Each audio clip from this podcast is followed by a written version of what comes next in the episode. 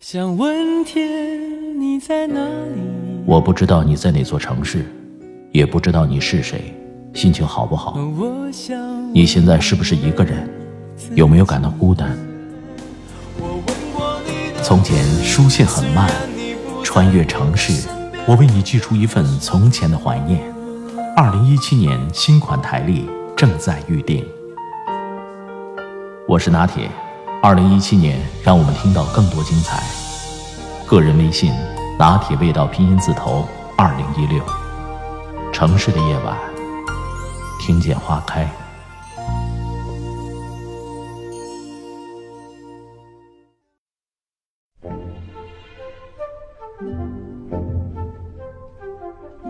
饭局在中国也是一个人的社会身份认同体系。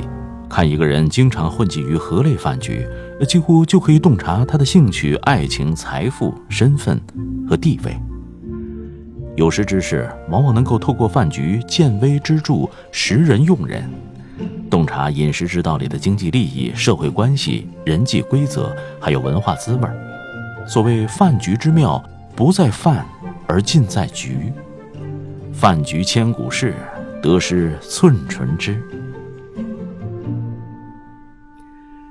有的人不喜欢坐在领导身边，老是挑离领导最远的位置。这种人要么太胆小，要么心里有鬼。每一个企业家都有自己一套识人用人的方法，虽各有妙招，但不外乎以小见大，见微知著。饭局作为平时人际交往当中最常见的方式之一，当然是企业家识人用人的最佳场所。金人保集团董事长徐胜雄有一套识人招数，他认为在集团内要成为一个总经理，就要懂得带兵带心。而如何看出一个总经理有没有这种特质，他认为可以从饭桌上观察出来。徐胜雄说，他和员工去吃饭的时候，会观察员工的吃饭行为。他举例说，如果八个人去吃饭，刚好有一道菜是八块肉。这个时候，如果有一个员工只顾自己，一直吃到眼前这道菜，忘了别人还没有吃到，那在许胜雄眼里，这个员工即便能力再强，最多只能当副总，不可能当总经理，因为他没有分享的概念。他说自己会从细处观察一个人，因为这种时间最不会伪装。李嘉诚喜欢从选座位认识人。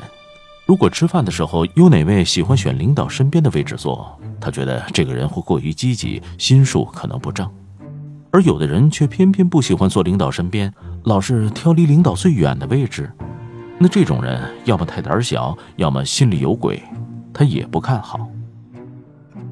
而王石却很注意在饭局上吃什么。早年有一位想和他合伙的老板请他吃饭，那个人介绍说猴子非常聪明。人如果吃了猴脑就会大补，于是他当即拿一只活猴做实验。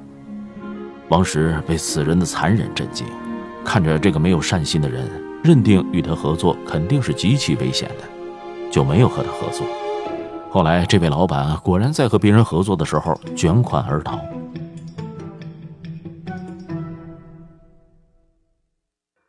格力集团的董明珠很在乎吃相。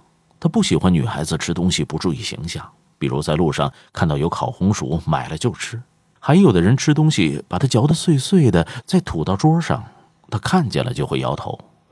于是，不注意形象的人，他是不会重用的。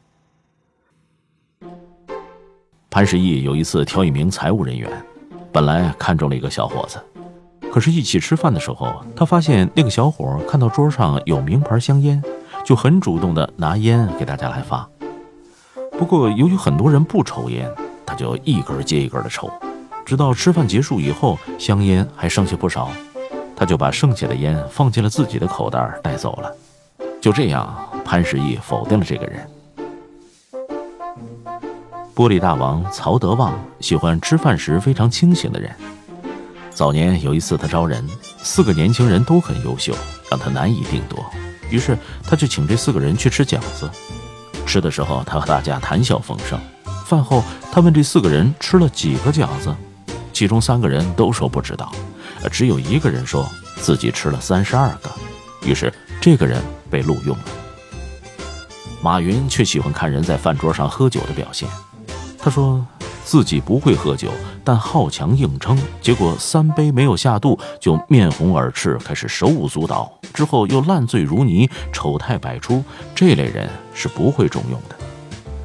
自己很能喝，但装着不会喝，想方设法的挑唆别人喝，不看到别人烂醉倒地不罢休。这类人阴险狡诈，也不会重用。那种自己会喝酒，依照自己的酒量去喝，对别人不劝酒不唆使，悉听尊便，就可以放心的使用。经常赴饭局的朋友，不知道感受到了没有？菜单下面潜藏着尔虞我诈，从点菜开始就埋伏着尔虞我诈。这句话通常用来形容商场中的饭局，其实生活中的饭局同样不可小觑。当男男女女开始交往的时候，饭馆、酒楼就成了他们的第一战场。乱中取静，静中有埋伏，便于观察，又便于隐藏观察。一顿饭的功夫，足够让对方暴露出三分之一的价值观。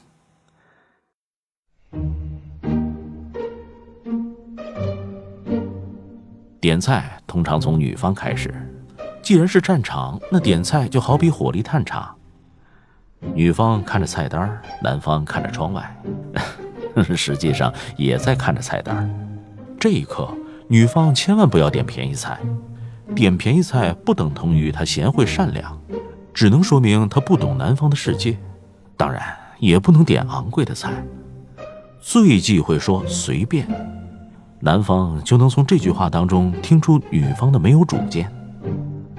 女方必须选择价格中庸的、貌似清秀的、有点诗意的、造型纤美的。男人都渴望对面坐着的是个婉约派。点菜真的能够命名一个或完美或闪失的开局，也能预示或开花或结果或中途夭折的后续。所以，请务必慎重。据说“饭局”这个词儿是宋代人发明的，距今已有上千年历史。宋朝人把饭和局连成一体，玄妙尽显。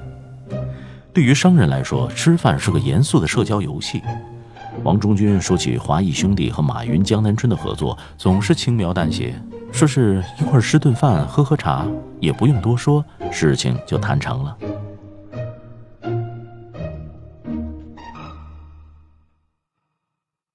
饭局向来在社交当中占据着重要位置。一圈人有机会团坐席间，要办的事儿先不说，先吃，这样就没有势力感。一种自己人的感觉，让彼此顿时比平时亲近了三分。事儿不成，那就喝酒，也不伤面子。在推杯换盏中，许多在办公室里无法搞定的事情，在酒酣耳热之际，那就会轻松搞定。饭局的意义在哪儿呢？吃饭是小，出局是大。一个人的饭局很多，那就意味着几个潜台词。首先，他是个有很多朋友的人，他是重要的人，他是受欢迎的人，他是事业有成的人。没人带你玩，那是一种比失业、失恋、失明更为恐惧的事儿。这就意味着你成了社会的弃儿，圈外的人。在中国。有一件事儿能够让两个陌生男子很快的熟络起来，那就是喝酒。不成熟的男人会在任何面前酗酒，呃，包括老婆，一不小心就会酒后吐真言，那结局悲惨不堪。成熟的男人无论如何也不会在太太面前喝太多的酒，这样可以守口如瓶，心中的秘密也永远不会曝光。上海男人精致而不拘谨。和许多人一起用餐，和他坐在一起的有领导、朋友，还有陌生人。可不小心，他把酒杯碰倒了，酒流出来洒在腿上。他从容地拿起面巾去擦，轻声地呼唤小姐更换酒杯，并不觉得狼狈，因为他知道自己根本就没有那么多观众。领导、朋友、陌生人都在喝酒，都在高谈阔论，没有人会注意这个偶发的小事儿。他根本不必觉得丢了面子而自寻烦恼。通过喝酒这件事儿，可以有些领悟。许多人都高估了自己，总会认为自己有许多观众，其实你只是自己的观众。人生就是饭局，你能坐在酒席首位的频率有限，多数时间只是个配角，你只能自己照顾自己，学会自饮自乐，这方为人生上策。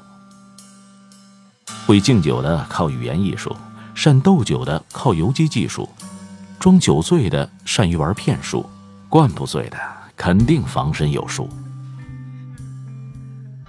提前一天预约那是真请你。提前半天你是作陪，上菜了才请你是凑数的。一周一饭局是正常人，一天一饭局是大红人，一天三饭局那是交际花，一天 N 饭局那就是端盘子的。一请就来叫爽快，三请才来叫摆谱，怎么请都不来叫原则，不请自来叫蹭饭。饭局里的潜规则：吃饭事小，出局事大。一顿饭，你看透了别人，别人也看透了你。在高人眼中，饭局中人已经是一丝不挂了。